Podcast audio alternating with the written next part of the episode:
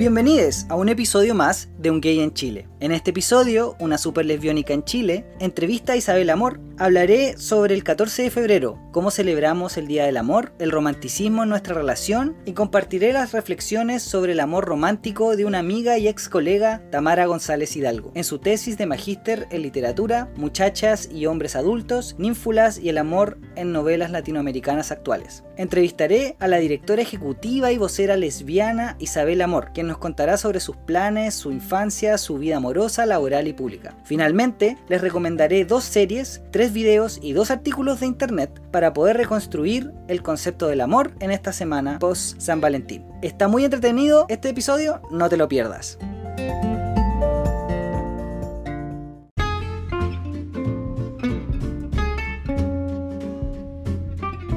Advertencia, el capítulo de hoy es largo. Leeré parte de una tesis para un magíster en literatura sobre el amor. Las citas no son sistemáticas. Sin embargo, este episodio se viene muy muy bueno. La entrevista es muy chilena, al igual que el lenguaje utilizado, soez, coloquial y muy chileno.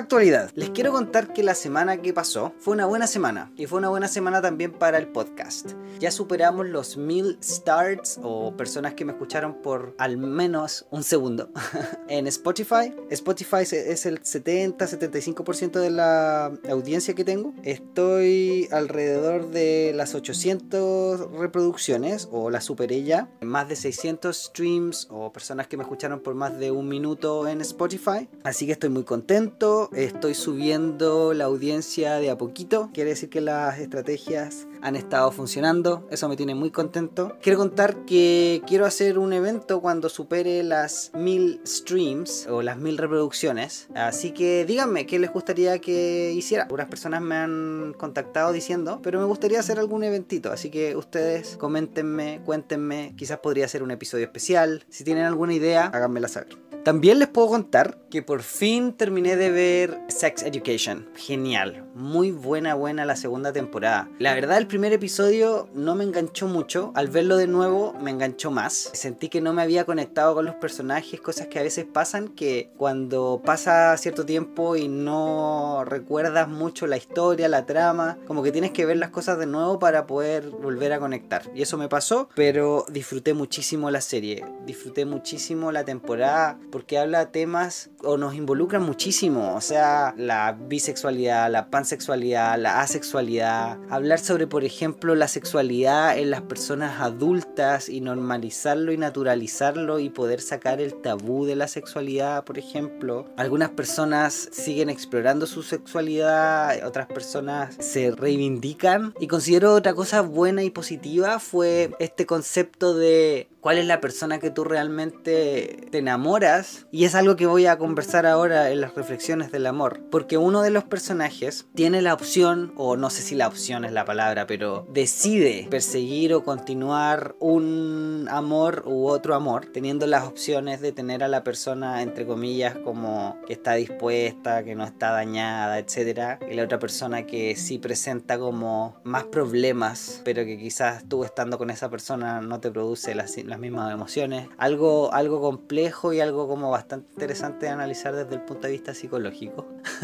del, del por qué ciertas personas te hacen conectarte muchísimo más por qué persigues cierto tipo de relaciones y otras no, por qué estas buenas personas, entre comillas, no te apetecen para tener una relación amorosa sentimental estable. En fin, dentro de muchas cosas que se vieron y se conversaron en esa serie. No les quiero dar más spoilers, así que por favor, si no han visto todavía Sex Education, por favor, vea Sex Education. ¡Yay!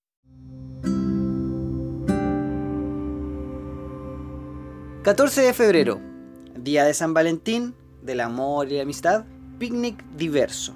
Me gusta poder visibilizar nuestra relación. Javier no es de dar la mano ni de demostrar mucho afecto en general, y menos en público. Su forma de mostrar el cariño es atendiéndote, dándote de comer, ordenando la casa, comprando cosas, haciendo favores. Cosas que a mí me cargan. Yo odio, odio hacer favores y atender a la gente. Ni yo me atiendo a mí mismo. Y si lo hago es porque realmente lo quiero o quiero algo a cambio.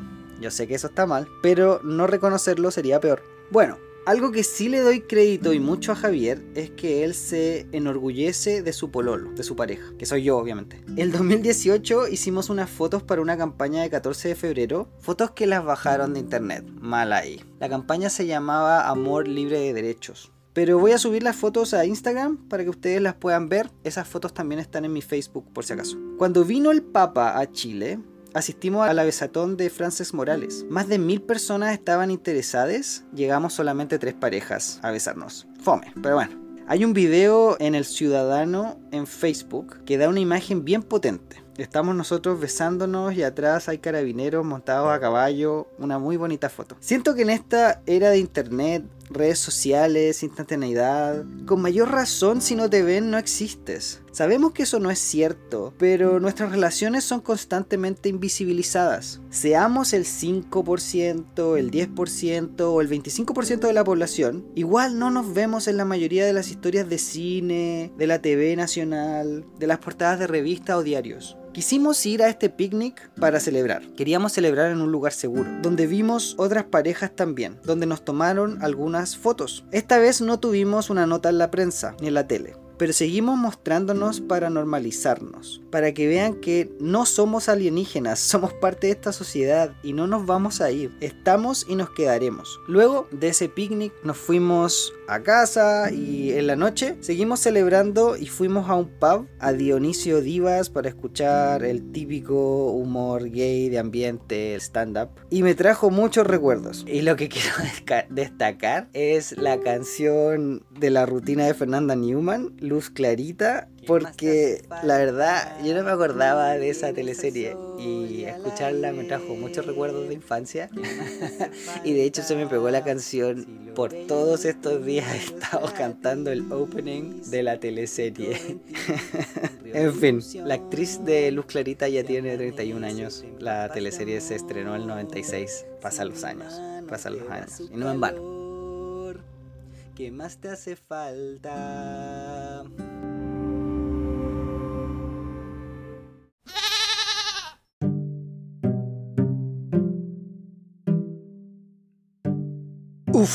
Bueno, aquí se vienen las reflexiones. Reflexiones sobre el Día del Amor y el amor romántico. De partida, a mí nadie me manda a hablar de este tema porque la verdad considero que es un tema súper complejo, no me siento para nada experte en la materia, para nada. Sin embargo es algo que les quiero contar un poquito cuando empecé a cuestionarlo. Les cuento la historia. Empiezo a cuestionar este amor romántico y bueno, en realidad voy a decir que no es el amor romántico, sino que es el discurso hegemónico del amor romántico actual les cuento que esto empezó el 2014 y esto pasó porque yo le ayudo a traducir el abstract o el resumen a una compañera de trabajo que estaba haciendo una tesis de literatura en la Universidad de Santiago, cuya tesis voy a citar ahora. Muchas de las palabras, muchas de las ideas que voy a hablar acá no son mías, son de otros autores y de ella, mi amiga, Tamara González Hidalgo, a la cual le voy a dar crédito acá. Su tesis se llama Muchachas y hombres adultos, ninfulas y amor en novelas latinoamericanas actuales. En su marco teórico, Tamara habla sobre el amor, sobre el discurso hegemónico amoroso. Y el primer capítulo se llama Noción del amor en las culturas occidentales como discurso ideológico. Yo les voy a citar y contar ciertas cosas que a mí me parecen muy interesantes y que al leerlas por primera vez me hicieron cuestionarme muchísimas cosas. Aquí voy a leer las reflexiones de mi amiga Tamara González Hidalgo. Cito, el amor es uno de los grandes temas desarrollado en las sociedades occidentales y que en la actualidad está presente en gran parte de los discursos emitidos por los diferentes grupos de poder. Como consecuencia, la idea de amor que predomina en la sociedad moderna ha sido naturalizada en Occidente marginando y condenando el nacimiento de otras perspectivas amorosas que resultan transgresoras al canon oficial. Por ello, el amor se ha convertido en un tema incuestionable entre personas, no porque sea prohibido, sino porque no se le ha leído como un discurso ideológico. Una de las estrategias utilizadas en este objetivo es la relación que se ha hecho entre el sentimiento amoroso con la idea de amor. El sentimiento amoroso es una manifestación biológica propia en los animales lo que ha estado presente durante toda la historia y que tiene tantas formas de ser vivida como seres la experimentan. Por otra parte, la idea de amor es la forma en que un grupo humano entiende e interpreta tal sentimiento durante un determinado momento de la historia y que por lo tanto es condicionado por el conjunto de ideas y perspectivas de mundo que éste tenga. Como resultado de esta interpretación, el sentimiento amoroso ha quedado supeditado a ciertos códigos tanto verbales verbales como no verbales, que lo homogenizan y que permiten este pueda ser transmitido en un lenguaje común entre las personas. Por ello, en una misma sociedad se pueden encontrar distintas ideas de amor que van a depender de las diferentes versiones que los grupos humanos que en ella convive tengan al respecto. No obstante, tal homogeneización también ha dado como resultado el surgimiento de ideas que han sido instaladas impositivamente en la sociedad por los grupos dominantes, provocando la marginalización y la negación de otras perspectivas al respecto. En las sociedades occidentales se ha instaurado una idea de amor basada en la relación sentimental que pueden establecer solo dos personas de distintos sexos, hombre y mujer, y que tiene como finalidad la mantención de instituciones sociales como la familia y el matrimonio. De esta manera, el sentimiento amoroso se vinculó con una funcionalidad social, por sobre su experiencia individual, invisibilizando todas aquellas ideas amorosas cuyas finalidades difieran de este plan. Para ello, naturalizó una serie de características en hombres y mujeres, estableciendo los roles que cada uno debía cumplir dentro de la relación, apelando a una supuesta base biológica que predeterminaría tales conductas. Este hecho afectó principalmente a la mujer, a la que vio supeditada su conducta no solo sexual y sentimental, sino que también social, según los patrones impuestos, por lo que sus libertades se han visto ligadas al mismo tiempo a las libertades amorosas. Comprender el desarrollo de la idea de amor es también comprender el desarrollo de la mujer en las sociedades. La idea de amor ha sido utilizada como una forma de control y regulación de las libertades femeninas con el fin de resguardar la procreación de la familia. Ok, esa fue una súper larga cita.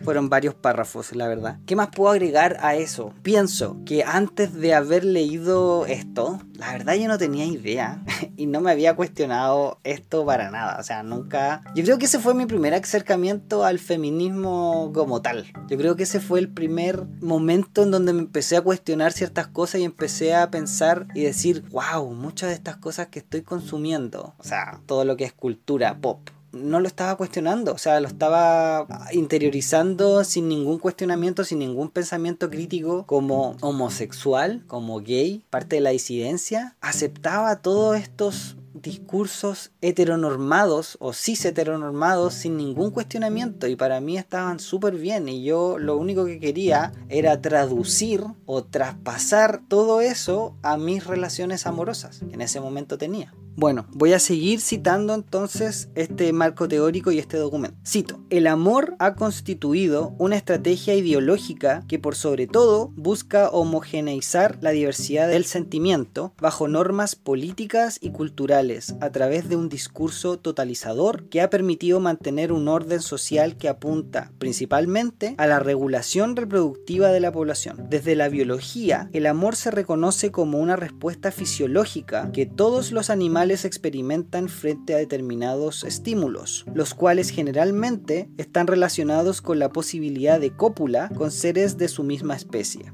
En este sentido, los seres humanos no son la excepción y presentan la misma reacción biológica que un mamífero o ave salvaje. Comillas. La atracción que sienten los animales por determinadas parejas está relacionada con altos niveles de dopamina y o norepinefrina en el cerebro. Y lo que es más importante, estas tres sustancias químicas, junto a la serotonina, producen muchas de las sensaciones de la pasión romántica humana. Cierre comillas, El sentimiento amoroso es una experiencia que activa diferentes áreas cerebrales que dan como respuesta una serie de reacciones que desde la medicina producen el mismo placer que experimenta una persona adicta a estupefacientes. En el amor romántico ocurre un aumento de dopamina que provoca un aumento de atención, tendencia a considerar única a la persona amada, euforia, pérdida del apetito, etc. El aumento de norepinefrina provoca un aumento de la memoria para nuevos estímulos y la disminución de serotonina provoca pensamientos obsesivos sobre la persona amada, Maureira, amor y monogamia. Desde las ciencias médicas, el amor es visto como un cuadro clínico que lleva a los seres humanos a reaccionar de manera impulsiva y obsesiva hacia el objeto amado. Sin embargo, no es posible reducir el sentimiento amoroso solamente a un plano biológico, pues estarían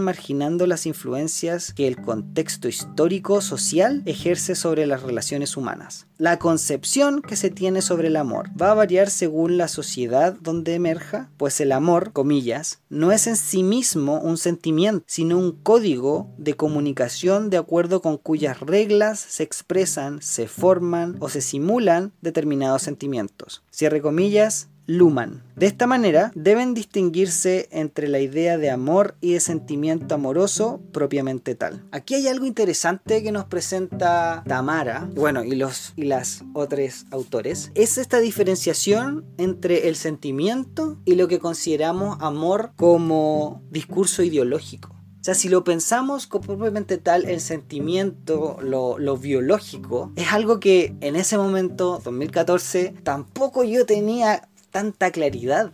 o sea, como que no, no, no lo pensaba así, como esta separación entre los distintos aspectos que confluyen en este gran conjunto de, de cosas que es el amor. Y el amor cuando se habla de amor, eh, el, el, concepto que tenemos en la actualidad. O sea, la, las diferentes acepciones que les damos a el amor, que tienen que ver con lo biológico, pero también tiene que ver con lo social, lo religioso, etc.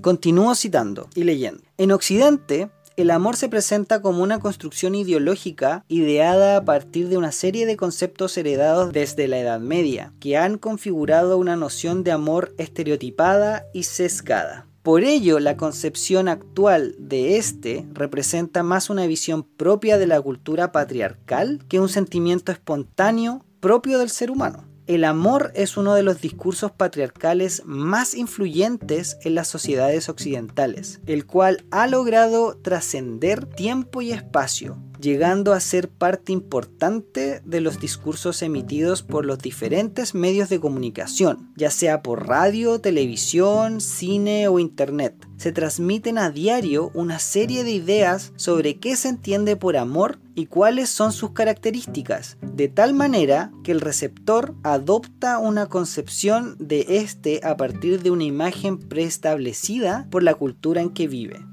El tipo de amor al que más se alude en estos discursos es al que se vincula con una relación erótico-amorosa entre dos personas. Si bien existen una serie de relaciones que los seres humanos ligan con prácticas amorosas, el amor romántico es el que más se ha abordado desde diferentes disciplinas y el que mayor difusión ha tenido. Por lo mismo, la influencia de este no solo se ha restringido a discursos ficcionales, sino también ha trascendido a la realidad donde se ha utilizado para regular prácticas sociales tales como el matrimonio y la sexualidad. El discurso amoroso implantado en estas sociedades ha establecido pautas normativas de cómo vivir las relaciones erótico-afectivas, coartando las posibilidades de tener otras perspectivas al respecto. En estas culturas, el amor romántico es sobre todo heterosexual, monogámico, adultista, coitocéntrico, con un máximo de dos miembros opuestos entre sí pero complementarios.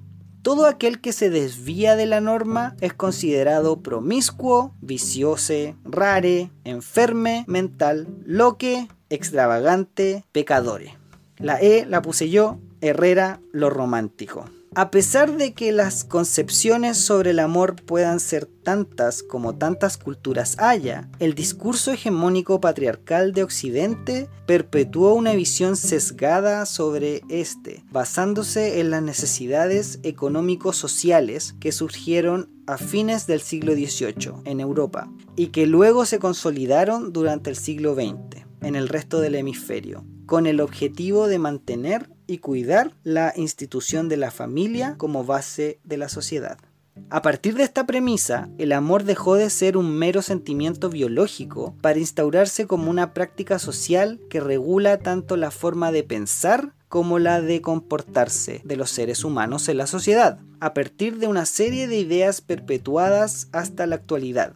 Ideas como la monogamia y el matrimonio, entendidas como características naturales en los seres humanos, han permitido que las comunidades continúen multiplicándose y los sistemas económicos se mantengan estables. Al mismo tiempo, ha provocado que otras prácticas amatorias sean vistas como enfermedades, manías o ataques a la moral por atentar contra los patrones impuestos e inmortalizados a través de la historia. Es por ello que las relaciones erótico-afectivas en donde sus participantes presentan diferencias raciales, etarias, sociales, económicas o que sean poligámicas o poliándricas son vistas como anomalías y se intentan erradicar por medio de tratamiento médico o de penalizar a través de leyes que las condenen. En este sentido, la noción de amor que predomina actualmente en Occidente es relativamente reciente, nace durante la Edad Moderna y se consolida en gran parte de las sociedades durante la Edad Contemporánea, de la mano de una serie de reformas sociales que la utilizaron para el desarrollo de nuevas políticas. De esta manera, se puede entender el discurso amoroso como una construcción ideológica resultante de las prácticas sociales generadas en un determinado tiempo y espacio, por lo que son el resultado de la convergencia de factores históricos sociales que ayudan a configurarlo. Bueno, como se han dado cuenta, he leído muchísimo y esto se queda corto. O sea, después de esto se empieza a analizar desde la historia el mito de Aristófanes, se habla del amor platónico, del banquete, Platón, etc. Luego se habla del amor cortés, del siglo XI y XII, el cambio del concepto del amor platónico homosexual a lo heterosexual, se cambia el objeto del deseo hacia una mujer, se habla de las controversias de estas nuevas interpretaciones, luego se habla de la Edad Media y habla de esta unión de personas de clases sociales distintas, por ejemplo, penalizadas socialmente, el amor estaba fuera de la concepción de uniones civiles como el matrimonio, no era la razón para unirse en matrimonio el amor, para nada. La iglesia regulaba estos discursos, por ejemplo, Cesario nos dice que el buen cristiano no conoce a su mujer sino con la intención de tener hijos, pues no se recibe una esposa para satisfacer los propios deseos, sino para procrear, por ejemplo. Luego se sigue hablando de la influencia de Martín Lutero, hacia la concepción de amor a Dios. Y en la edad contemporánea se instauró un nuevo paradigma ideológico que procuró mantener por sobre todo la estabilidad y la seguridad de las naciones formantes, las nuevas naciones que se estaban creando. Por primera vez en la historia el amor es utilizado en discursos políticos para justificar y validar las uniones civiles, deslegitimizar la moral cristiana las sociedades nacientes gestan una nueva forma para controlar el actual de sus habitantes y regular los matrimonios utilizando el amor como motivo de enlace. Se crea un cambio de percepción y discursos totalizadores y restrictivos en torno a la sexualidad y el erotismo. En el siglo XIX, el amor se asoció a la tarea reproductiva femenina, el dulce hogar, en el rito social de la boda, con normas de moral cristiana, la fidelidad, la convivencia, la exclusividad y la responsabilidad, y se consolida y naturalizan el matrimonio y la familia patriarcal. Cualquier otra manifestación erótica afectiva que fuera en contra de esta idealización del amor, que surgiera al margen y se vinculara a una actividad sexual no reproductiva, fue tratada como enfermedad y juzgada social y legalmente como la homosexualidad, el adulterio, el estupro, el onanismo, entre otras. La medicina juega un rol fundamental imponiendo un modelo sexual totalitario, que a su vez tachó de enfermedades muchos de los comportamientos sociales que hasta el momento eran tratados como simples pecados, porque utilizar argumentos presuntamente científicos para condenar las disidencias sexuales, entonces en, esta última época, la época contemporánea, es donde el amor romántico eleva la experiencia erótica y la sexualidad a un plano divino. En resumen, el discurso amoroso actual es el resultado de la relectura realizada de las propuestas clásicas, cortesanas y románticas sobre el amor. Y lo que es muy importante recordar, hablar de amor es hablar de la historia de las mujeres. Bueno, después de toda esta lectura que les hice y de plagiar muchísimo a mi amiga, bueno, le estoy dando el crédito, ustedes se pueden dar cuenta que quedó cortísimo, o sea, las palabras quedan súper cortas, necesitaríamos yo creo que un podcast entero para poder analizar muchísimo más profundo esto. También les quiero contar que estuve leyendo internet, estuve viendo videos también. Les recomiendo, por ejemplo, que se lean Proyecto Calo de Construyendo el Amor Romántico, que es un texto muy corto, a diferencia de esta otra que es una tesis, que nos habla del amor como constructo social, el amor como acción y no como sentimiento, como acción de responsabilidad y voluntad, a diferencia de lo instintivo y involuntario y que es una elección, se elige amar. Que el amor no es un fin en sí mismo y que el amor se aprende de manera desigual. Es decir, no es lo mismo aprender el amor desde lo masculino que desde lo femenino. Pica Magazine, el amor romántico es la herramienta más potente para controlar a las mujeres. Nos dice que la pareja heterosexual es un pilar fundamental de la sociedad. La banca, la hacienda y la iglesia castiga la soltería. Y esas son unas reflexiones bien importantes. Los hombres aprenden que los conflictos se solucionan con violencia y eso genera el terrorismo machista. El amor romántico mata y nos sugiere herramientas a hombres y mujeres para deconstruir este amor romántico porque lo personal es político y económico. El amor no puede estar basado en la propiedad privada y la violencia. No puede ser una herramienta para solucionar problemas. La mejor forma de luchar contra la violencia es acabar con la desigualdad y el machismo analizando, visibilizando, deconstruyendo, denunciando y reaprendiendo juntos. Siento de verdad que este tema da pero para muchísimo, es un temazo, siento que es algo que de verdad tenemos que hacer y sobre todo como disidencias y diversidades sexuales, el cuestionarnos esto, thank you o sea, siento yo que tenemos que hacerlo, siento yo que es parte de la tarea que, bueno, primero nos toca a nosotros hacerlo, porque no podemos llegar y traducir este discurso hegemónico, amoroso, pero a la vez también tenemos que ayudar a las demás personas a hacerlo también y que lo vean también y que lo entiendan también. Cada vez que se ve una película romántica, cada vez que vemos una, una serie o una telenovela o vemos o leemos un cuento, etcétera, poder cuestionarlo, poder analizarlo desde los otros puntos de vista y perspectivas y entregarle esas herramientas también a otras personas, si es que no las tienen.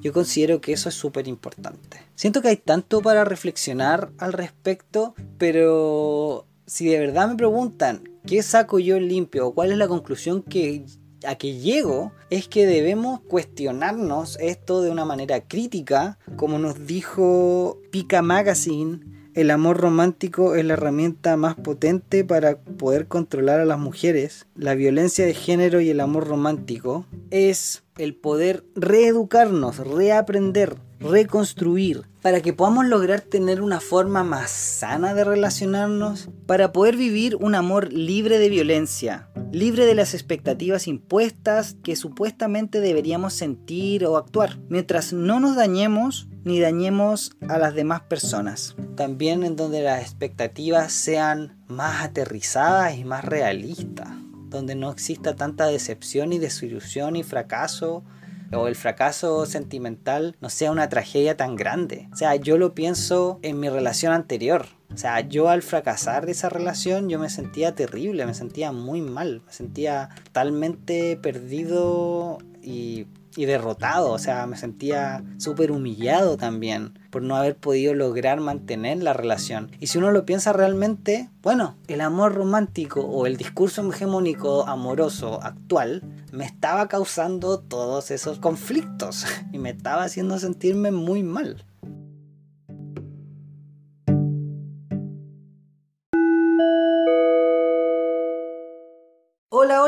Tenemos una excelentísima invitada. Yo soy fan número uno. Bueno, quizás no número uno, pero quizás qué número seré, pero soy fan. Una amiga lesbiónica con superpoder del lesbianismo tiene un súper apellido, comprometida, se va a casar, novia por primera vez, entusiasta de las ciencias sociales y directora ejecutiva de Fundación Iguales. Bienvenida a Un Gay en Chile, Isabel Amor. Muchísimas gracias por esa tremenda introducción, Alonso.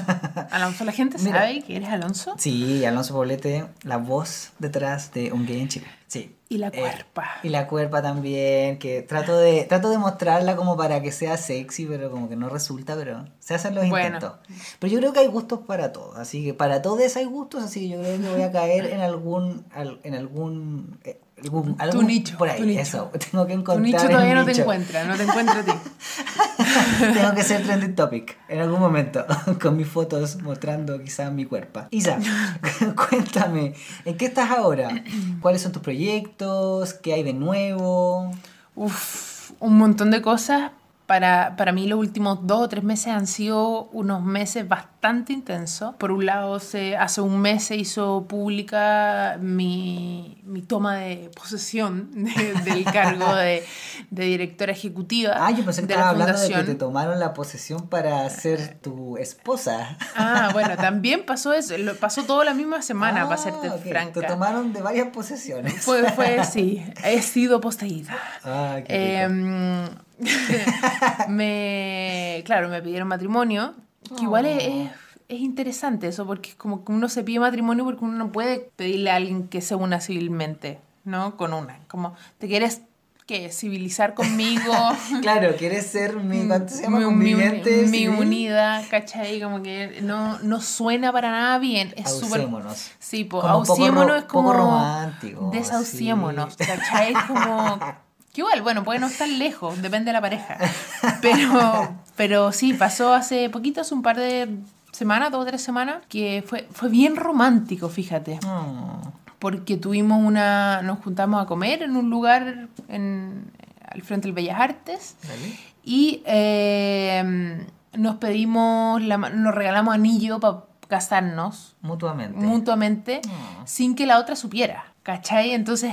Fue como intercambio de anillos. Yo tenía, claro, yo tenía todo preparado, iban a venir sus amigos, iba a llegar el garzón, iba a levantar una tapita y le iba a pasar el anillo, y de repente ella llega y saca el anillo. Como que al mismo tiempo, o sea, al mismo tiempo, era como, este era el día de. Sí, ¿Y cómo, así ¿cómo fue. que se conectaron esas como ondas mentales? No sé, no, no, no tengo idea. Lo que sí sé es que yo me quería yo no yo me quería morir porque en el fondo yo tenía todo todo, tenía todo, preparado a sorprenderle. De repente ella me dice como bueno Isa y se mete la mano al bolsillo así como no no, María no María no no los mariachis vienen la hora. Sí claro y onda había una mesa reservada para 10 amigos que una lista de amigos que ella había hecho entonces que venían así a a sorprenderla. Entonces, no, es bien chistoso. Tengo una, una foto en que María me dice, ya, pero para el Instagram, así como lo que hace la novia, ¿cachai? Es algo yo como mostrando el anillo con una cara de incomodidad, como mi anillo está por llegar. Antes era para el Face, ahora es para el Insta, ¿cachai? Sí, ¿no? ¿cachai? Cómo evolucionar las redes sociales. Claro, en cualquier momento va a ser TikTok. Claro. Oye, pero qué entretenido que te han pasado tantas cosas. N. Ha sido emocionalmente bien intenso. De hecho, en algún momento fue como, qué increíble la cantidad de amor que puedo recibir a pito de, no sé, la nueva pega, ¿cachai? A pito del compromiso con María. Pero después de unos días también fue como, uy. Se vienen no, que, no quiero más teléfono, ¿cachai? Después juntarme con mi familia, con su familia. En mi familia y en su familia los papás están separados, ¿cachai? Entonces ves como primero con el papá, después con la mamá, después, ¿cachai? Entonces yo sé que esto es un problema del primer mundo, pero llevamos dos o tres semanas celebrando y en verdad estamos súper cansadas, ¿cachai? Claro, porque al final es como contar las, las noticias, juntarte con gente, hacer como la administración, no sé cómo La decir eso, sí, pues la, la, ge- gestión, la eso, la gestión, gestión. es la gestión del, del, del engagement. Sí, porque pega todo el Sí, rato. po. pero también, ¿sabéis que tiene una cosa bien impresionante desde mi punto de vista que tiene que ver con, en mi experiencia, ser lesbiana y saberlo desde temprana edad? Implicaba dar por sentado que uno nunca te iba a ir a comprometer con nadie, ¿eh? nunca ibas a estar en una situación como en la que estoy yo ahora que tengo que planificar un matrimonio y mío, digamos. ¿A todo esto te da pajita eso? ¿Es como que te gusta o te entusiasma? Es como, No, no, me da lista. Pajitas. No. O sea, ya, o sea sí. María, hazlo tú. Así como... No, es, es que también me pasa, es, es una mezcla terrible entre que me da mucha lata porque es mucha pega extra, Sí. pero por otro lado soy súper obsesiva y súper controladora, entonces por supuesto que quiero que sea O sea, al final lo vaya a hacer igual. Bridezilla igual un poco, igual lo ¿cachai? voy a hacer, ya. Entonces tenemos que, tenemos que llegar a acuerdos, tenemos negociaciones por delante, yo creo voy, a, que... voy a traer mediadores, ¿cachai? Pero, Para... pero igual es, un- es una buena primera prueba. Ahora, con María hemos pasado un montón de primeras pruebas, pero organizar un matrimonio yo creo que Es cuando tenéis dos personas que quieren opinar al respecto y tienen una opinión como realmente fundada eh, y tienen que ponerse de acuerdo, es una prueba de amor permanente. Qué bonito, bonito. Bueno, qué, qué rico que estés como pasando a la... Sí, yo creo que es una próxima etapa. Yo creo que en, en la relación uno Totalmente. espera esa etapa. O sea, siento yo que es parte de... De hecho, hace poco fui a un matrimonio de unos amigues de adolescencia de- del colegio. Y sí, eh, es como la próxima etapa. Y... Sí. Oye, Isa, quizá esto es algo que es un poco incómodo de preguntar o desubicade, pero ¿bebés o hijes se vienen? ¿O, Eh, o no están los planes? o- Están los planes de Dios. ya, vale. No, no, no lo sé, no lo sé. Lo, eh, lo cierto es que María, María quiere, eh, Wow. y si María quiere, yo quiero. Oh. Eh, yo nunca he tenido el rollo, bueno, bueno, yo nunca tuve el rollo de casarme. Ya. Nunca, en toda la vida tuve el rollo de casarme. ¿Cómo que no estaba en tus planes? No estaba en mis planes en absoluto, es una sorpresa para la Isa del presente, la Isa del pasado, la Isa de la, de la infancia, la niña interna, la niña externa. Para todas las Isas esto es una sorpresa. Pero hijos, sí, yo, yo lo había pensado alguna vez, pero me parecía impráctico. Claro. Impráctico. Como, ¿Cómo va a pasar? No, y además, no, no, no solo el cómo, porque el cómo igual yo lo manejo teóricamente. Em, claro. Pero cómo, cómo vives la vida como madre. ¿Cachai? Es como, ese es otro problema. de hecho- Es un problema en el que yo no me he puesto en la vida. Claro, ¿cachai? claro. Entonces, yo me imagino que la gente que desde temprana edad sabe que quiere ser papá o que quiere ser mamá, se imagina más o menos cómo lo va a hacer y se pasa un rollo al respecto. Entonces va absorbiendo este ideal, ¿cachai? Que después puede funcionar o puede no funcionar. Yo no he hecho ni siquiera eso. Como el imaginario, como una cosa así. No he hecho como- eso como el- nunca. Lo que el- sí he sabido es que hace de algunos años, porque que en algún momento como que hay un, no sé, a mí me pasó que hay como un llamado a la selva, así como procrear, procrear. Em, ¿Ya? y, y desde ahí yo sí supe, yo soy una persona quizás demasiado práctica. Ya. Lo que sí he sabido siempre es que no lo voy a hacer sola. Hay un, yo tengo amigas, de hecho, eh, conocí un montón de, de minas que es como yo quiero ser mamá y me da lo mismo si es con alguien o no. Para mí ni siquiera tiene que ser con una persona, yo necesito un equipo entero de gente, ¿cachai?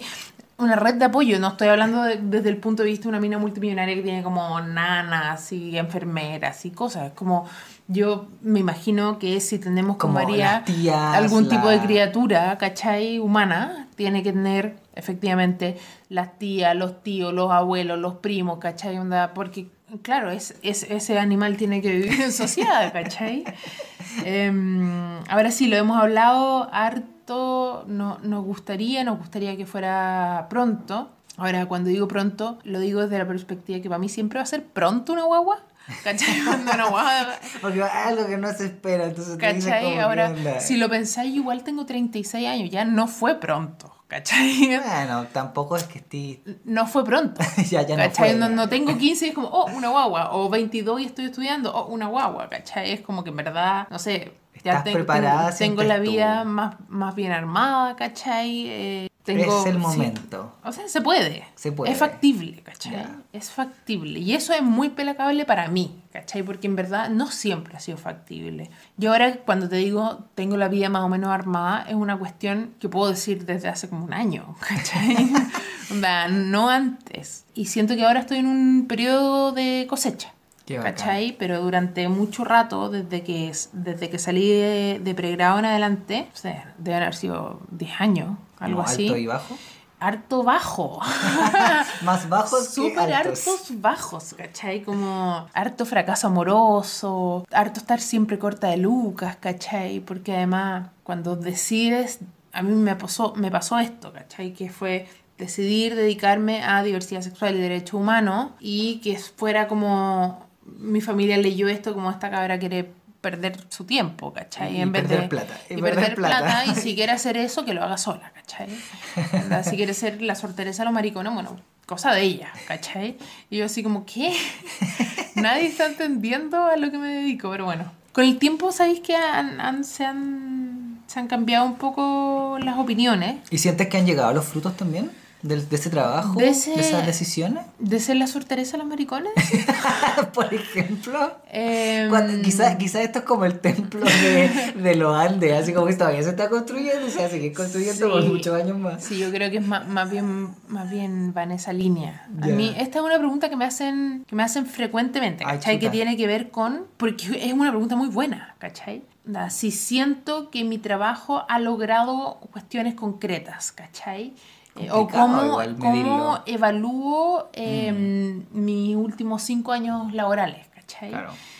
Y el asunto es que cuando uno evalúa, evalúa en general en base a una meta. Mm. Y la meta es el cambio cultural eh, para una sociedad libre de discriminación hacia la diversidad sexual y de género, ¿cachai? Entonces, nunca va a estar bien evaluado. Mm. O de aquí a 20, 30 años vamos a decir, bueno, sí, efectivamente logramos el cambio cultural, ¿cachai? Ahora... Pero igual es como tomártelo así como que tú eres la super mujer y es como mis cambios Pero- fueron hechos por no, mí, no, no. ¿cachai? No, pero no, no es no es una pega que haga yo sola, Claro, evidentemente. ¿cachai? es un- en, en- un en la fundación donde, donde yo trabajo, además de haber un, un equipo de trabajo permanente, el staff de Fundación Iguale, de tener un directorio permanente también que toma decisiones políticas, etcétera, etcétera, hay un equipo de activismo, ¿cachai? Entonces no es que yo, yo evalúe mi pega solo en base a mi trabajo, ¿cachai? A mi acción, sino a la pega colectiva. El asunto, es que, eh, el asunto es que esa pega colectiva está en un marco de, de dificultades mayores, ¿cachai? que es la, la homofobia, la transfobia, la lesbofobia, la invisibilización permanente de las mujeres, ¿cachai? Entonces, ¿cómo, cómo digo, mira, en verdad lo hemos hecho súper bien? Cuando siguen matando a gente, ¿cachai? Onda, no, con normalidad, siguen matando mujeres con normalidad siguen joteando mujeres sin que el- ellas quieran ser joteadas con absoluta impunidad, ¿cachai? Entonces, ¿cómo mío ese trabajo? Yo siento que lo he dado todo. Onda, realmente lo he dado todo. Ha sido, han sido, yo en iguales llevo como cuatro años y algo. Cuatro años y poco. Cuatro años, cuatro, me atrevería a decir.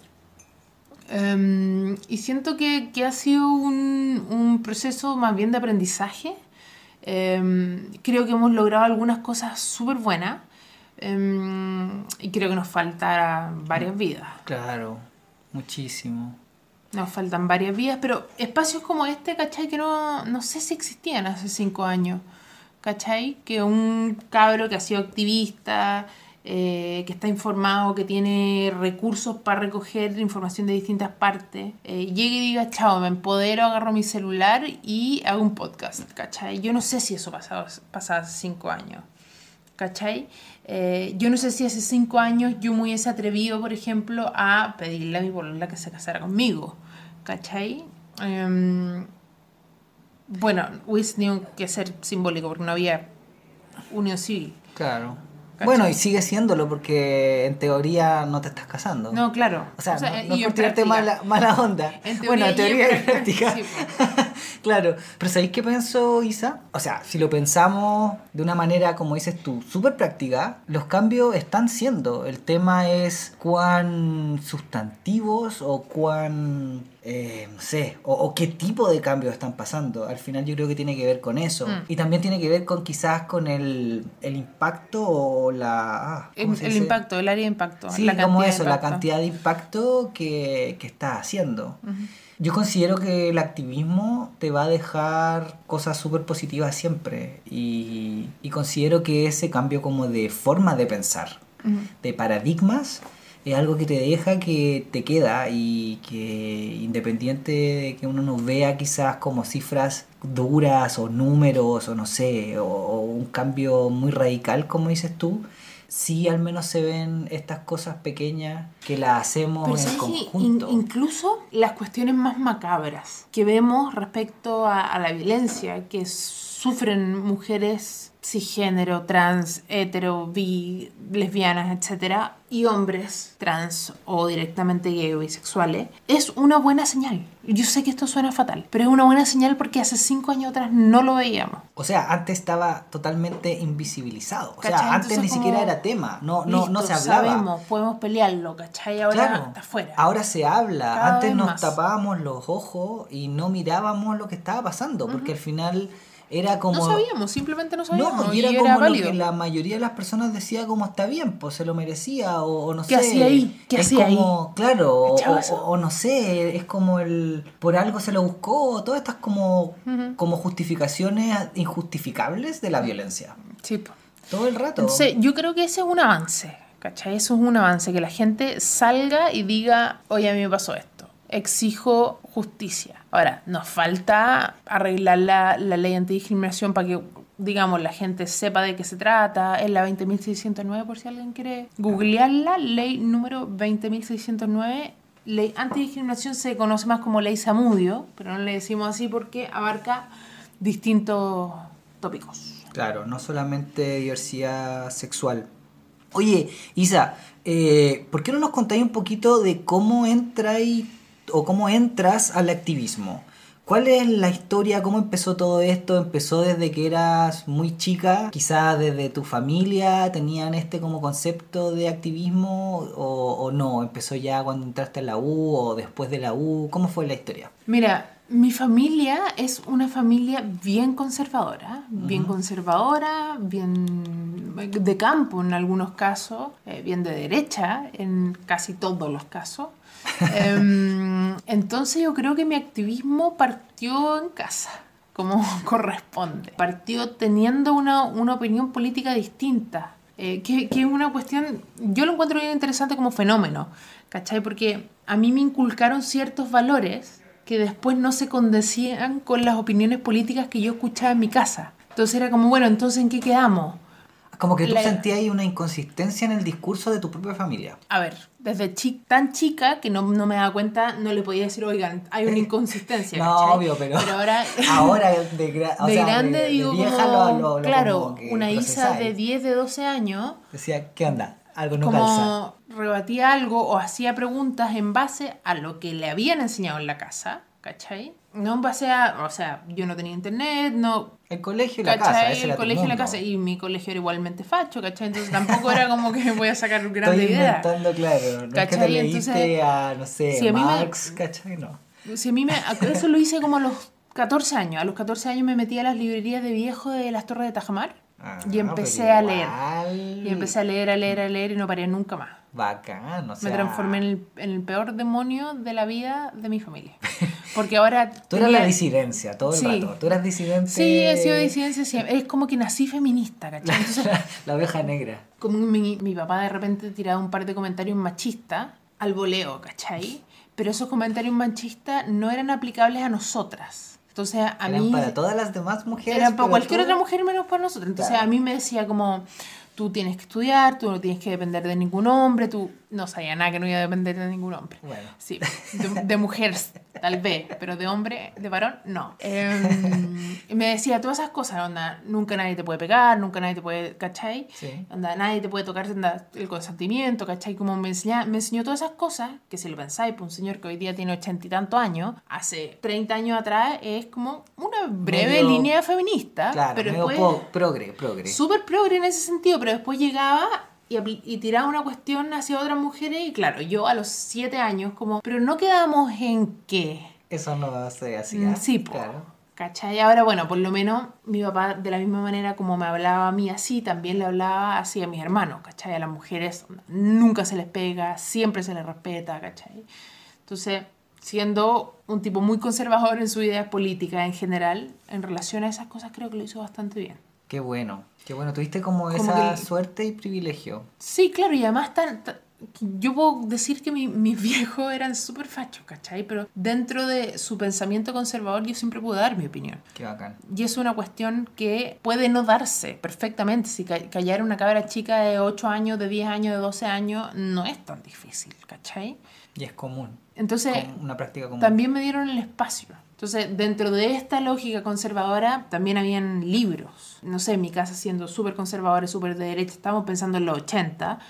Sí había eh, Pablo Neruda, sí había Silvio Rodríguez, sí había una serie de cuestiones que la dictadura se había dedicado a quemar y a sacar de todas las casas de Chile, ¿cachai? Pero sí hay un reconocimiento desde la intelectualidad de que eran obras maestras, de que, ¿cachai? Eh, que tenían que ver con la identidad latinoamericana y que... Entonces hay una mezcla súper rara que a mí me ha costado mucho dilucidar. ¿Y ahora Eh, la, la entendí o la, todavía la no? entiendo mucho más. Ah, ya, La bacán. entiendo mucho, mucho más. Em, Que tiene que ver con el tema de que en realidad somos diversos, así que en realidad la- Claro. el, la- el binarismo no O sea, existe. Puede ser súper conservador en cuestiones eh, económicas, en cuestiones morales en términos generales, ¿cachai? Pero por ejemplo, no sé, ejemplo random, mi papá ha sido un tipo que muy probablemente ha sido vegetariano toda la vida, ¿cachai? Entonces como igual medio progre en ese sentido, ¿cachai? Que no es como uga uga. Entonces, no sé. No, sí como que es una mezcla Es que, claro. es una mezcla rara, ¿cachai? Sí. Onda, mi, mi familia es una mezcla súper rara y desde ahí yo tengo, no sé, mi hermana mayor es periodista, el que sigue tú hizo una carrera naval, el que sigue fue juez de rodeo durante mucho tiempo, esa es su pega incluso principal hasta el día de hoy, además hace otras cuestiones y yo activista, ¿cachai? Entonces, Bueno, y activista LGBTIQ más y Sí, po. letras. sí, pues. Pero yo me acuerdo que para enfurecer a mi papá cuando yo era chica, estoy hablando de los 6 años, le decía que yo me iba a casar con un negro. Porque sabía que, claro, mi viejo racista, entonces con un negro. Y que me iba a ir en el Rainbow Warrior, que es el, el barco de Greenpeace, ¿cachai? Ya. Entonces mi papá no, le enfurecían todas las cosas, ¿cachai? Onda, como que fuera am- ambientalista heavy por un lado, que más encima ya tuviera la decisión tomada a los cinco años de que me iba a ir, ¿cachai? Es que ya sabía qué tipo de hombre a él no le parecía, ¿cachai? Claro. Que iba a ser también un, un, un ambientalista afrodescendiente, ¿cachai? Sí. Entonces sí, pues. Yo ya sabía exactamente lo que le molestaba, entonces eso mismo era lo que le decía, no, un encanto de hija, un encanto. Isa, ¿y tu, tu salida del closet fue complicada por esto mismo que dices tú que No, eran fue terrible. Ya. Mi salida del closet fue fatal. Fue fatal porque además se sumaron varias cosas. Primero, yo ya era declaradamente de izquierda a los 15 años. ¿Cachai? Claro. Chica, Entre- y, en un- y en una época igual de. Bueno, que estaban saliendo de, Y de además la que- dictadura, transición. No, no, yo ya soy más transición, amiga. Ya. Amiga. Amiga. Yo soy más. Eh, no, totalmente transición, pero eh, en un momento en que la izquierda y la derecha eran cosas distintas. No como ahora, ¿cachai? Que es Sí. como que... Ya, ya no sabéis qué, qué decir, tú, Sí, como que está mezcladito esto ya. Sí, como que miráis para atrás y decir, y decís como, "Tss, la izquierda no era tan de izquierda, era más bien una derecha camuflada de izquierda porque tenía algunos pensamientos en relación a los derechos humanos que la derecha todavía, la derecha actual todavía está tra- tratando de procesar, ¿cachai? Entonces, haberme declarado de izquierda, o como que cacharon que yo era de izquierda, fue heavy. Y después de eso fui lesbiana, ¿cachai? Entonces como que entre medio me fui de intercambio y mi papá hasta el día de hoy cree que mi lesbianismo tiene que ver con que yo me fui de intercambio. es como que se fue y llegó transformada. Me la, Sí, me la- me la cambiaron. Me la cambiaron. Tan, tan linda y bonita que era esta niñita llegó tan lesbiana para hacerla corta, ¿cachai? Chuta, Entonces ya. la salida del closet fue, no, fue fatal. Fue fatal, no me echaron de mi casa.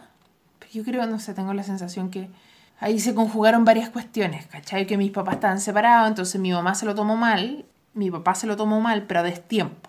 Y Ya. como ellos se tomaban mal entre ellos, ¿cachai? Claro, como Cuando- la típica te echo la culpa a ti porque tú en tu crianza. No, y ¿o como no? en verdad ya llevan 10, 15 años estando en contra, como en posiciones distintas ellos, ¿cachai? Entonces en el Era- momento... Vamos a estar en contra de la ISA, entonces no Entonces- tenemos algo que nos une. En el momento en que mi papá estuvo en con- como en contra de mi salida del closet, ¿cachai? O en contra de que yo fuera lesbiana, mi mamá me aguachó, ¿cachai? Mm, Pero antes ok. de eso no me aguachó, ¿cachai? Como Ah, dijo- ok. Entonces, Ah, ya, siempre vale, hubo vale. uno que se me salvó, ¿cachai? Ya. Entonces, pero no, fue súper difícil. Y parte de eso tiene que ver con que yo me fui a los... 10 viviendo mi familia en Santiago y yo a los 19 años me fui a la casa. O sea, tú, desde tú de chica igual tomaste hartas decisiones como muy independientes, en el sentido de que, no sé, el tema de, por ejemplo, buscar o, o de, no sé, querer saber más, ¿cachai? De investigar más, de, de contradecir, si es que se puede decir contradecir, no sé, como, o de pensar distinto, de tener tu propia opinión. Todo eso lo, lo generaste de, de bien chica igual. Sí. Porque si yo lo pienso, en mi caso, no, yo nada, era como, yo no, no sé si llamarme títere, pero yo básicamente no decía ni opinaba ni, ni quería ni siquiera pensar algo distinto de mis papás para evitar conflicto todo el rato. Entonces era como que yo simplemente hacía que los días pasaran, ¿cachai? Como que cero reflexión, cero... Yo tengo la sensación de no haber sido particularmente conflictiva. Lo mío no, no se trataba de generar conflicto. No, y yo creo que esto es una, una cuestión que me pasa hasta el día de hoy, que siento que hay temas en los cuales yo soy súper intransigente. Y soy súper intransigente porque finalmente son los temas que vienen de, de cuna. A mí me enseñaron desde muy chica que a los inmigrantes se les respeta, que nosotros somos una familia que de inmigrantes, o sea, a en mi generación ya no, eh, pero mis abuelos sí. A mí me enseñaron eh, de muy chica que a los animales se les respeta, que no se rotea a la gente bajo ningún punto de vista, ¿cachai? Eh, entonces, frente a ciertos temas, yo reacciono de manera inmediata. como visceral. O no necesariamente no. Es, es visceral, pero está ya a esta altura de la vida, digamos, está racionalizado, ¿cachai? Pero hay temas en que yo, yo, yo puedo aceptar que la gente tenga distintas posturas políticas, ¿cachai? Puedo, no tengo ningún problema con que alguien de todo un discurso sobre cómo hay que rechazar la nueva constitución y esté de acuerdo. Me puedo quedar callada incluso decir, bueno, su postura me parece perfecto, es parte de una conversación. Parte de la pero, democracia. pero si alguien dice, no sé, yo creo que todo esto tiene que ver con, lo, con la gente que ha migrado a Chile y que están empeorando la raza. A mí esa cuestión, o sea, me saca de todas las casillas. ¿cachai? Patar la guata. Onda, ¿qué raza? ¿De qué raza estamos hablando? ¿Cachai? Sí. ¿Cuándo nos transformamos en, en nazis? ¿Cachai? Onda, O, en- o en, no sé, o en perrito, siento yo, como de repente que uno Como- piensa eso, como vamos a hacer como incesto hasta sacar como una nueva versión de, de, de, De- no sé, de de un Chile. pug. Claro. Claro, como... Y mientras tanto yo veo los migrantes que, que están llegando, que vienen, que son mestizos, que son, no sé, esbeltos, que tienen poto, o sea, un chile con poto, imagínate Yeah, esa huevada. sí, sí, sí, todo el un rato. chile todo el atlético, imagínate, onda, como que Eso. podríamos ganar en, el- en, en la pelota, en esos juegos de fútbol. Lo encuentro maravilloso. Estoy muy de acuerdo contigo. Miles de Bocellur, imagínate, como haitiano mapuche, ¿no? Maravilloso. Yo lo encuentro bacán. ¿Cachai? Entonces hay ciertos temas que me sacan. Pero esos temas que, que me sacan también han hecho que yo vaya conociendo en la vida ciertas personas que me han llevado a otros espacios y he podido crear mis propios círculos para saber más, para estar más al tanto, para no, no depender de, del diario o de las redes sociales para, para saber qué está ocurriendo. Qué bacán. Isa, una pregunta. ¿Qué sientes tú que ha cambiado en tu vida después de todos estos años de activismo que has tenido? ¿Sientes que algo como cambió en ti o sientes que ese cambio ha sido gradual o, o no has visto muchos cambios? Para mí ha sido bien difícil eh, estos últimos cinco años de, de activismo porque es un activismo súper expuesto, un Mm. activismo con vocería, un activismo con escuchar tu propia voz. ¿Cachai? Eh, y esto es algo que le pasa a todo el mundo, es totalmente relatable. Cuando uno se escucha diciendo, no puedo creer que mi voz suene así, en mi cabeza suena mucho mejor. O sea, ¿Cachai? y que dije eso, porque a veces uno dice como, puta, mi idea era mucho más bacana en mi cabeza. Es como, Sí, ¿por qué lo cuando- dije así? así Cuando, cuando ¿no se salió se, se echó a perder. sí. Entonces he estado en este tiempo haciendo las paces con tener una, una vida más expuesta. Em, De figura pública. Sí, ahora tampoco soy una, una mina tan relevante en el quehacer nacional. ¿Cuántos seguidores en Instagram? tengo un poquito sobre 3.000. Ah, ya, entonces piola. 3.200, no sé. Ah, ya. No, tú, Em, influencer no te sientes. No me siento para nada influencer. ¿Pero por qué no te sientes millennial o porque...? Oye, soy totalmente millennial. o sea. ¿qué te pasa? Em, no, lo que pasa es que el día a día es muy el día a día, ¿cachai? Siento que para ser influencer te- tienes que necesariamente estar haciendo un ejercicio consciente de... Generar eh, más gente de y todo. Cuántas veces al día publico, qué hora publico, qué es lo que publico, qué es lo que más engancha, qué es lo que más... Mm. Claro. ¿Cachai? Un marketing de ti misma. Es como, claro, o, o de la marca Isabel Amor, ¿cachai? Claro. Y en el fondo yo no, Tenís pega, po. no tengo tiempo para hacer eso, Sí, ¿cachai? po, tenés Entonces de pega. repente veo, no sé, veo mi Instagram y la última foto que, que publiqué en el feed fue hace tres semanas, ¿cachai? Sí, po. Entonces, si yo estuviese tratando de ser un influencer, lo estaría haciendo súper mal, ¿cachai? Ya, sí te cacho. pero, pero sí creo que, que el trabajo que hemos hecho desde la fundación para posicionar una vocería lésbica ha sido un trabajo muy bonito y bien importante. Yo no, cuando yo era una baby lesbiana, eh, no conocía ninguna lesbiana y yo realmente pensé que yo era la única lesbiana en Chile, ¿cachai? Entonces cuando empezó a andar todo esto del internet, yo estaba como en, no sé, séptimo, octavo básico. Obvio que lo primero que pensé es que esto me podía... Bueno, primero pensé que era magia negra, ¿cachai? Como, ¿Qué es esto? ¿Cómo es posible? Y después dije, claro, esto va a servir para encontrar a estas otras seis lesbianas que deben haber en el Claro, mundo. estas personas... ¿Cachai? eh, Y después con el tiempo, claro, salí del colegio y resulta que un cuarto eran fletos, ¿cachai? O lesbianas o trans o algo, claro, pero, el pero 10, salieron en, en la 15%, universidad, ¿cachai? Ah, ok. Pero sí, pues, fue, fue bien interesante de ahí. Oye, eso mismo te iba a preguntar, qué, qué bueno que tomaste ese tema. ¿Tú te sientes un referente entonces para las generaciones actuales, o, o quizás las generaciones mayores, o las generaciones que vienen, como mujer, lesbiana, y bueno, Todos los demás. todos los demás sí, es que las, las entusiastas de ciencias sociales, etcétera, etcétera, etcétera. Mm, La verdad es que ¿Te tomáis ese rol en realidad como, como, no, es que yo tengo que ser el referente o no? No, me lo, me lo tomo muy en serio, Ya. pero no me siento referente. ¿Cachai? Cuando digo que me lo tomo muy en serio, me refiero a que me tomo muy en serio, por ejemplo, cada entrevista que doy, que cada vez que voy a la radio, cada vez que, que hablo, que emito opinión, estoy, trato siempre de estar lo más informada posible. Y esto no, no creo que tenga que ver necesariamente con que me tome muy en serio mi, mi rol de influenciadora, ¿cachai? Claro. sino porque mi lectura de, del- de la contingencia es que hay mucha gente diciendo huevas. ¿Se puede decir garabato? Esta Obvio, todos los Ya. garabatos que queráis. Mm, Pocos quiero. Eh, pero huevas, harta, harta cuestión que tú decís como cuál es el sentido de sociedad, cuál es el sentido de país, qué es lo que están tratando de construir, qué realidad es esta, dónde viven estas personas. Mm. Ahora yo voy a decirlo, vivo Dilo. acomodadísima, ¿cachai? Pero igual vivo al lado de Plaza Italia.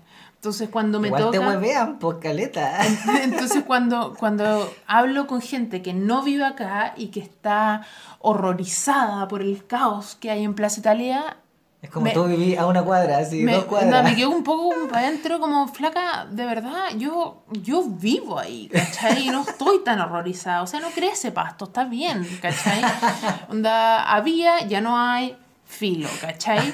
Onda, hay un montón de cosas que han cambiado y yo me imagino que esto volverá a la normalidad en que haya pasto, pero, pero me parece que las demandas son mucho más importantes, Que el ¿cachai? pasto. Que el pasto. Entonces, en relación como a, a qué tan influencer me siento o qué tan... ¿Cómo era la, la palabra? Eh, Referente de referente, mujer creo que, creo que sí soy referente para algunas personas. Eh, lo digo en base a que me escriben y me lo dicen, ¿cachai? Y de Mm. repente me mandan unos mensajitos como muy, muy amorosos amorosos como onda, gracias por hacer la pega que debiésemos hacer todas, pero no todas no, nos atrevemos, que igual son súper son súper pocos, creo que decirlo. Oh. No son tanto, la gente es reacia a dar amor. Sí, eso mismo, ¿por es súper reacia a dar amor, es A como mí loco. también, denme comentarios, ¿qué onda? ¿Por qué no me Sí, dicen nada? onda, Comente. Uno pensaría que, que como apretar like en verdad no es tan difícil, pero parece que lo es, ¿cachai? Darle corazoncito a alguien es una cuestión de vida o muerte, apa- aparentemente. Entonces, claro, me lo tomo súper en serio desde el punto de vista que para mí es importante sacar mensajes conciliadores e informados. Eh, y me parece súper importante que desde una organización que tiene la visibilidad, que tiene Fundación Iguales, efectivamente pueda haber de manera consistente durante cuatro a cinco años una mujer lesbiana teniendo cada vez más presencia mediática. ¿Cachai? Me parece un gesto político fundamental.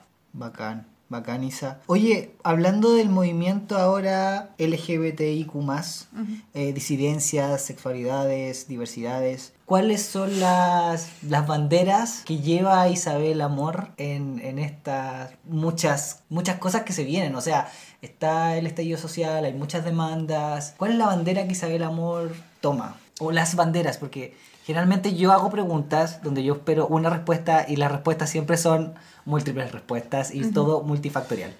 Ya, pasa lo siguiente, que igual me, me hiciste una pregunta que tiene que ver con el estallido social, con las diversidades sexuales eh, y de género y conmigo. Sí. Eh, ¿Y qué banderas tomo en eso? Ahora, creo que una de las tareas que tenemos como población, que es diversa sexualmente, diversa a nivel de identidad de género, es efectivamente dar cuenta de cómo toda la problemática social que estamos enfrentando también nos incide y somos parte de ella. Me ha pasado en, la- en las entrevistas que di al principio del estallido social, Ajá. que era como, bueno, estamos con Isabel Amor de Fundación Iguales. Eh, Isabel, cuéntanos, ¿qué tiene que ver esto con, con el estallido social? ¿Qué tiene que ver la diversidad sexual con el estallido Claro, social? Y somos como- parte de la sociedad. como, mira, sí, nosotros también tenemos algunos problemas con la AFP, con las, ¿cachai? Es como...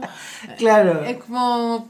Somos Somos parte, parte, de la sociedad, ¿cachai? claro. Entonces, creo que la primera bandera es levantar la pertinencia. Esto nos es pertinente. Y, y las lesbianas estamos dando una guerra, una guerra, eh, junto al feminismo hace años, hace muchos años. Y, y en este momento es un momento bien importante para la diversidad sexual y de género, porque caché que de repente pasa, cuando está muy la cagada, Ujú.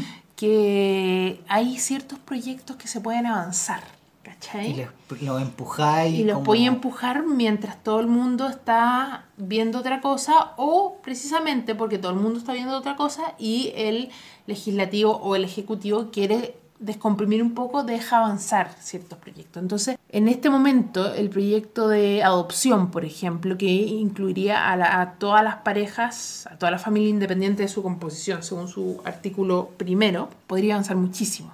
Ay, ojalá. No estoy diciendo que ese sea el más importante. Yo creo que aquí uno de los errores que, que cometemos como intento de comunidad, como población, es, es tratar de establecer qué es más importante y criticar a, al, A lo menos importante. a lo, a lo que están llevando otras banderas, ¿cachai? Claro. Cuando en el fondo todas las banderas Son hay- pertinentes y son, son- necesarias. son pertinentes, son necesarias y cada cual tiene su momento para avanzarlas, ¿cachai? Claro. Eh, y si se da todo para que avancemos en filiación, avancemos en filiación, ¿cachai? Y si Bacán. se da todo para avanzar en la identidad de género, se hizo, ¿no? Y necesitamos avanzar con toda la bandera. Entonces, ha pasado eh, y es posible que, por ejemplo, adopción pueda avanzar un poco, matrimonio igualitario Igualitario. puede avanzar un poco. Yo no sé cómo le va a ir al proyecto de filiación, la verdad es que espero que, que- que avance. El gobierno tiene la deuda de mejorar el proyecto, la ley 20.609, ley antidiscriminación, Sí. más conocida como ley Samudio. Ujú. Em, pero el gobierno tiene tantas deudas que en verdad, en verdad, amiga, sí, pónganse al día. Súper, súper Isa, o sea, súper buena respuesta. Oye, em, ¿hay algo que se nos haya olvidado conversar o agregar? ¿Qué le gustaría contarle a la audiencia? ¿Qué le gustaría decir a las personas que te están escuchando en este momento? Este es tu espacio. Eh, uf. Bueno, primero, a ver, denle likes a Alonso. ¿Qué, qué es esto? El tipo, el tipo está cruzando todo Santiago para llegar a las casas de la gente para sacar estas entrevistas. ¿Qué les cuesta? Eh, Gracias por, por prestarme ropa. Sí, vamos, vamos con ello primero. Eh, segundo, a mantener los ojitos abiertos, eh, las orejas bien, bien atentas, porque están pasando cosas. En este momento estamos como en una especie, de una, una bajada de intensidad porque... mm, Es verano, es verano, la gente se va, vacaciones, eso mismo. etcétera. Pero es bien probable, bien, no sé, o quizás hablo desde la esperanza, que la diversidad sexual y de género en Chile deje de agarrarse entre ellas, ¿no? Que lo- los distintos grupos podamos entender que estamos frente a unos desafíos más grandes eh, que nosotros mismos y que eso implica eh, apoyarnos, por lo menos parar los, los ataques eh, que hay entre los distintos grupos. En, en Argentina lograron sacarle la ley de identidad de género, una espléndida ley de identidad de género, precisamente porque se unieron todos los Em, quizás podríamos hacer lo mismo con matrimonio igualitario, con filiación, con adopción, con la, la ley antidiscriminación, con... Hay tanto por, por Por avanzar. hacer, sí. Hay tanto por hacer. Y eso es solo a nivel legislativo. ¿Qué va, qué va a pasar a nivel, a nivel sociedad? ¿Cachai? ¿Cómo lo hacemos para, para evitar este movimiento comunicacional en que, en que aparentemente está la, la ultraizquierda contra la ultraderecha y no se puede avanzar? Esta polarización y este binarismo... ¿Sabéis que yo, de- yo creo que, que eso es una trampa comunicacional, de hecho. Me parece que la idea de que, la, que hay una, una izquierda y una derecha, que sean posiciones muy disímiles y que esté cada una de ellas en un polo opuesto, Sí.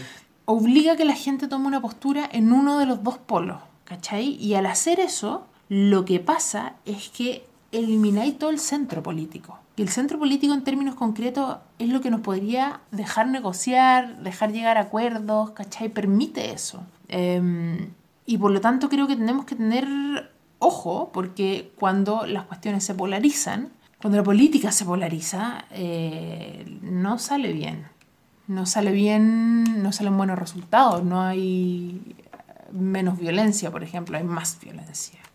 ¿Cachai? Entonces ya no, ya no se trata de, de pedirle al gobierno que deje de crimin- criminalizar la protesta o, o de que la, la gente de izquierda, me encanta hablar de la gente de izquierda como que yo no perteneciera a ese grupo y no lo hiciera, ¿cachai? O como que la gente de izquierda considere que hay que vanagloriar a todo manifestante in- independiente de si ha incurrido en un delito o no, ¿cachai? Es como Claro. que creo que tenemos que ser un poco más flexibles, entender que, que las redes sociales son una trampa, las redes sociales son una trampa, que estas funas masivas son, no, son no, no- a mí no me gustan para nada. Eh, a mí la valentía de internet es una cuestión que aborrezco, que considero una cobardía del- de la peor calaña, ¿cachai? Ser súper valiente en Twitter.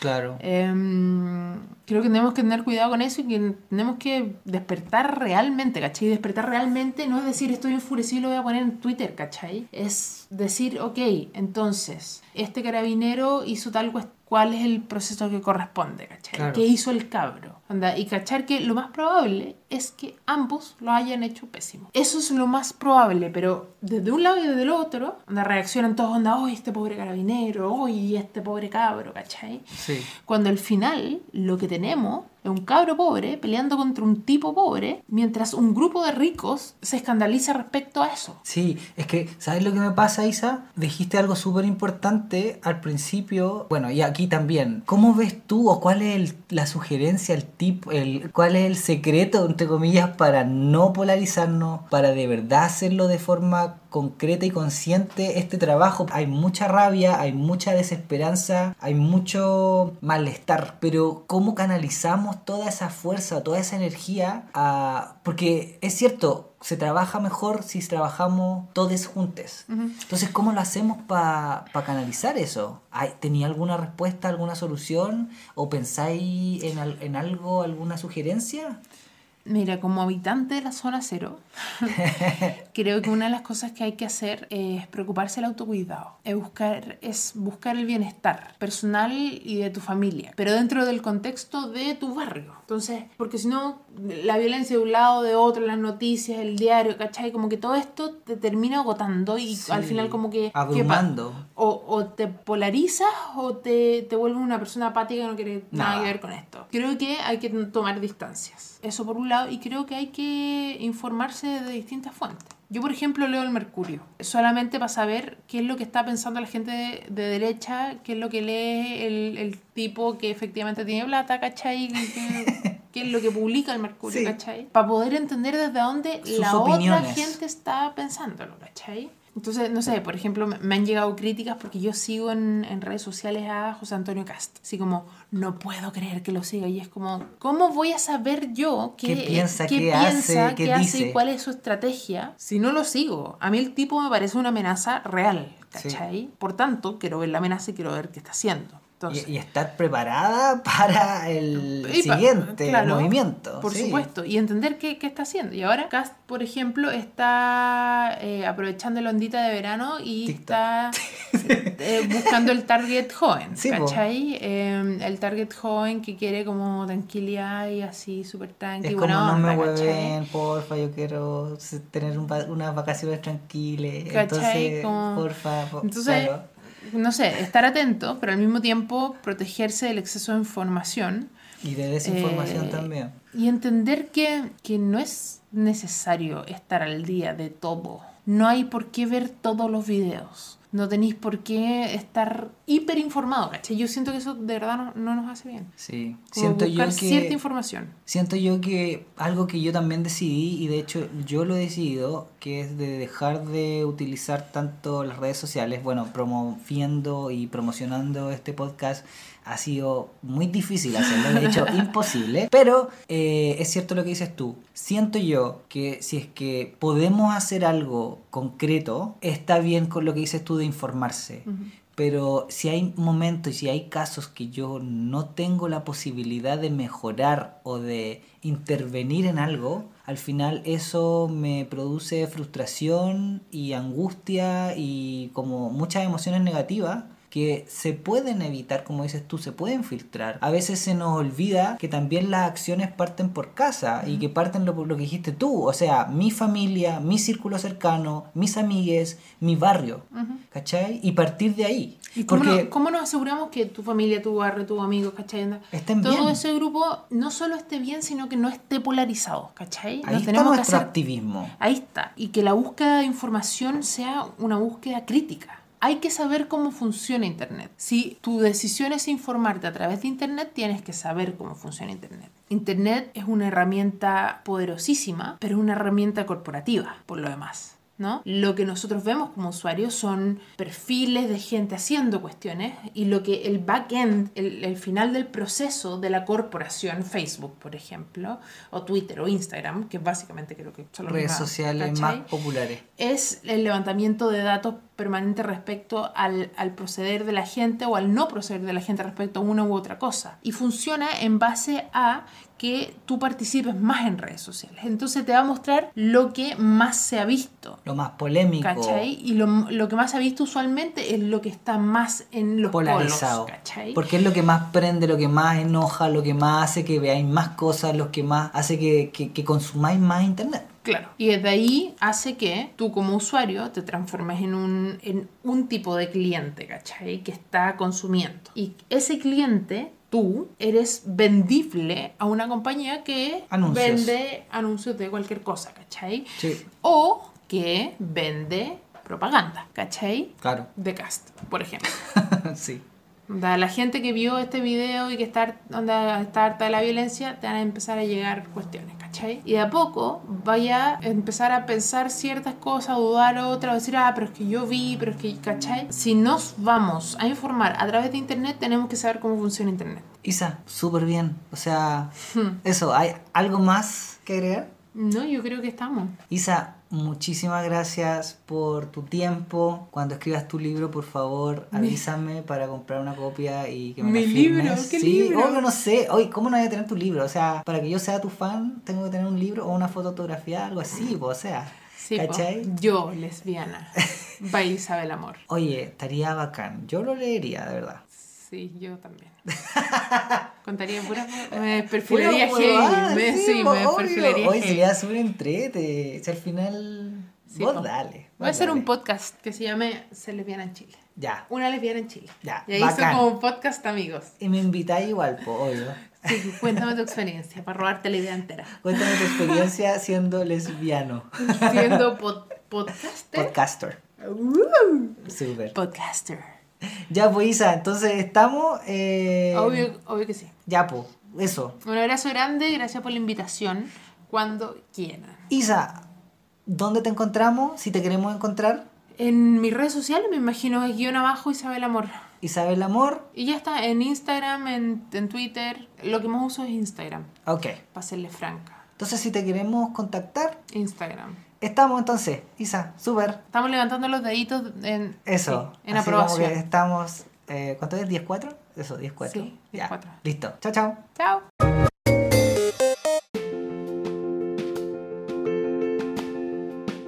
Historia de nuestra relación frente al amor romántico. Bueno, les voy a dar aquí un poco de contexto. Ustedes ya saben un poco la historia de mi relación. La he contado en los capítulos anteriores, como dado de alta y dos veces, como mi masculinidad siendo gay. Y bueno, básicamente hablo de mi relación porque vivo en una relación. O sea, es parte del día a día.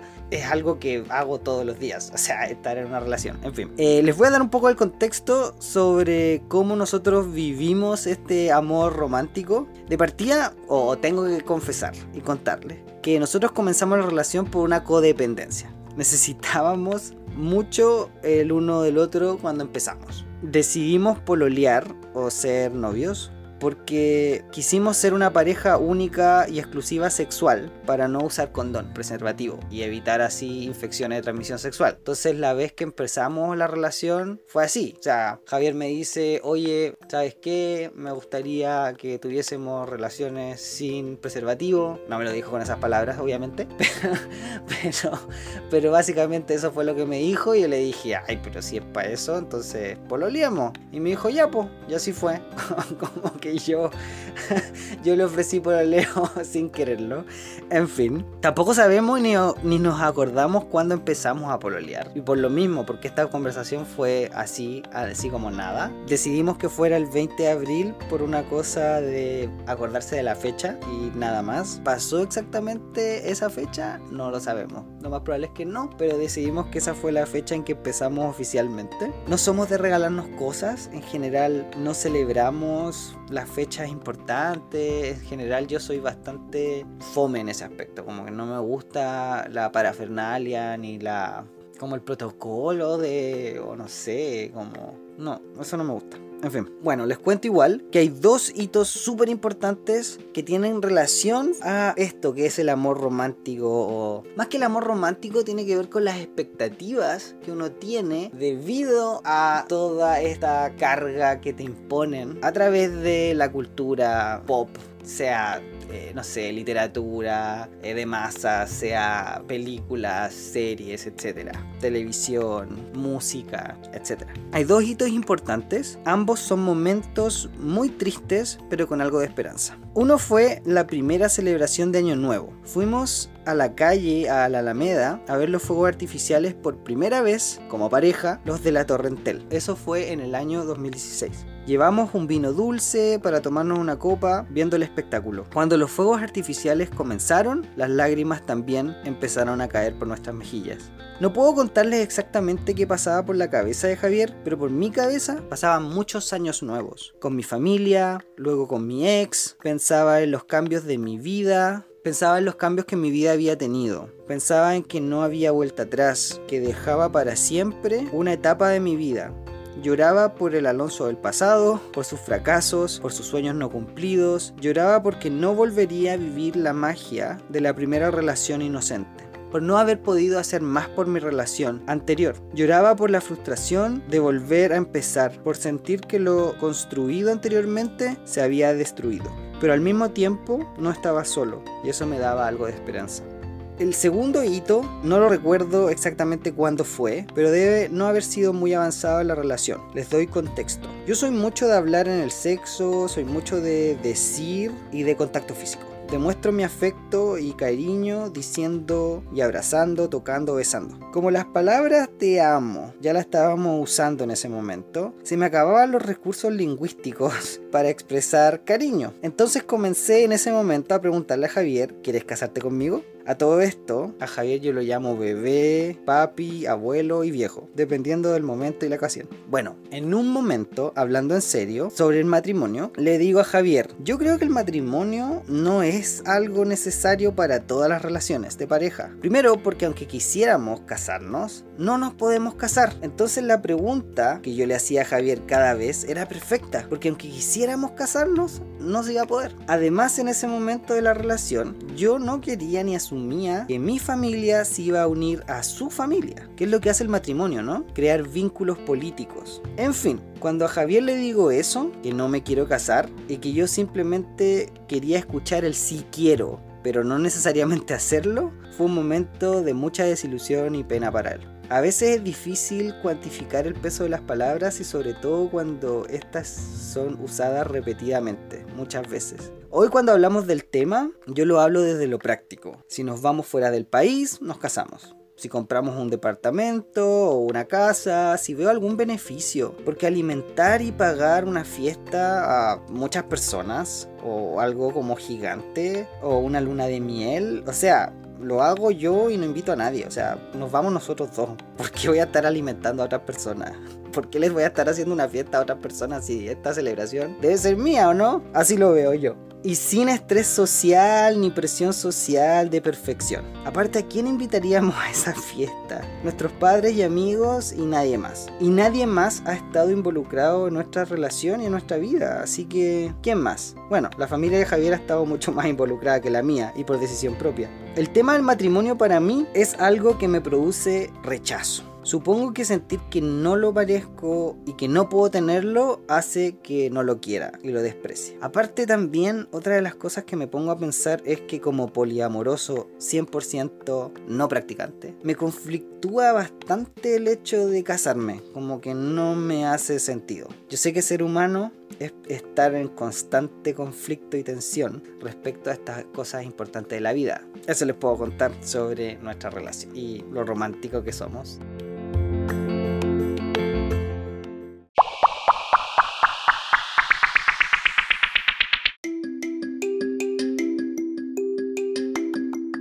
En tips y sugerencias, me he vuelto loquísimo porque traje todo para la parrilla. Tiré todo a la parrilla. Como ya mencioné, les recomiendo la serie Sex Education, que pueden ver en Netflix. Nos habla sobre sexo, sexualidad, desde una mirada inclusiva con sentido del humor, tanto de diversidades, identidades y orientaciones. Una muy bonita historia.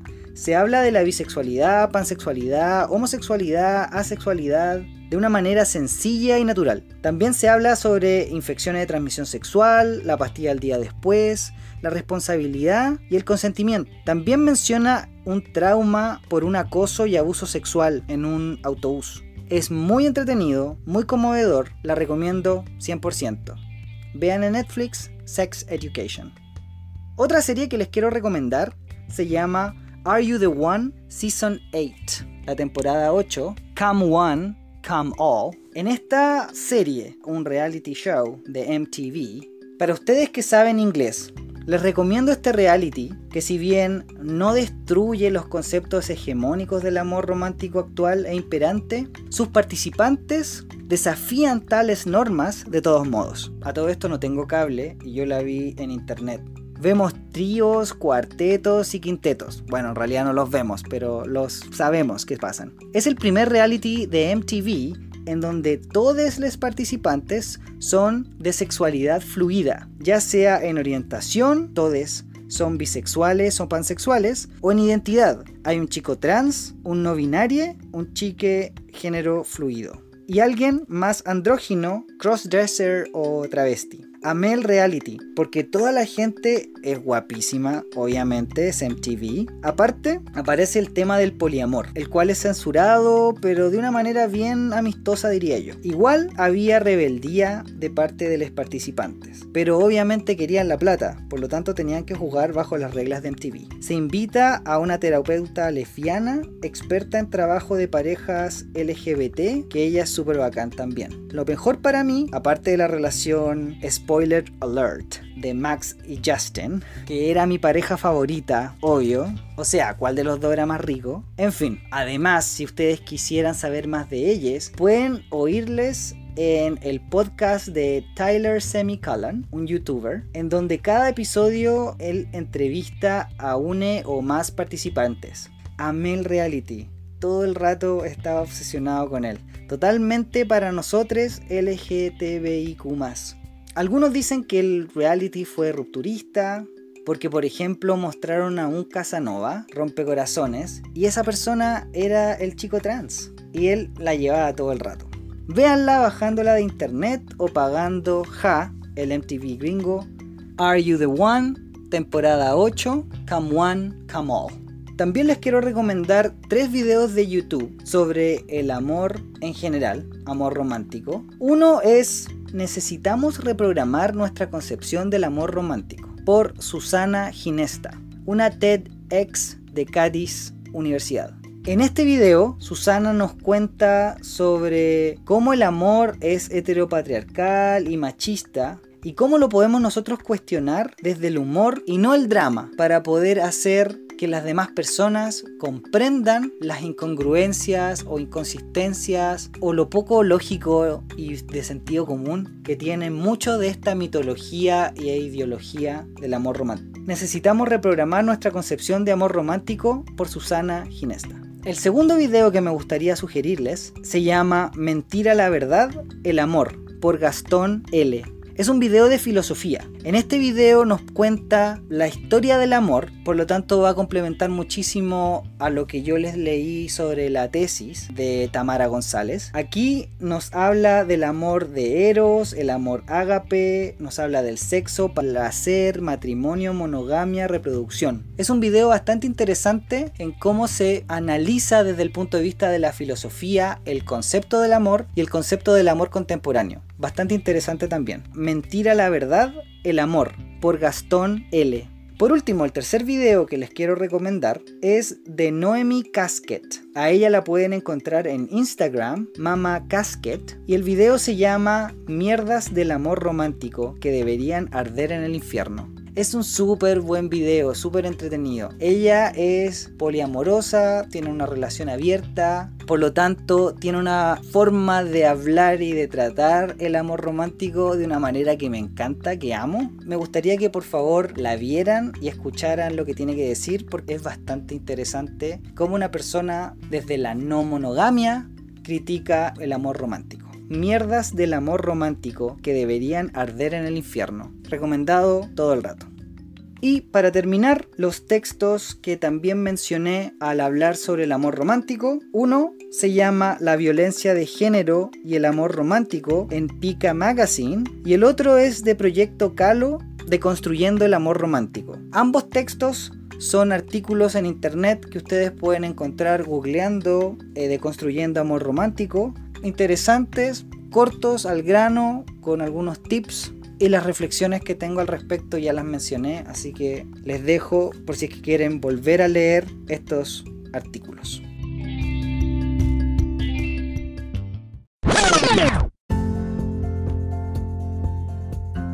Y este ha sido el episodio de hoy. ¿Qué te pareció? ¿Te ha gustado? ¿Qué te gustaría que hiciera yo para celebrar las mil reproducciones en Spotify? Si te gustó este episodio, comparte, comenta y suscríbete para no perderte ningún episodio. Puedes contactarme en Instagram, un gay en Chile podcast. Soy Alonso Poblete, la voz y cuerpa detrás del podcast. Nos escuchamos la próxima semana. Un beso, un abrazo.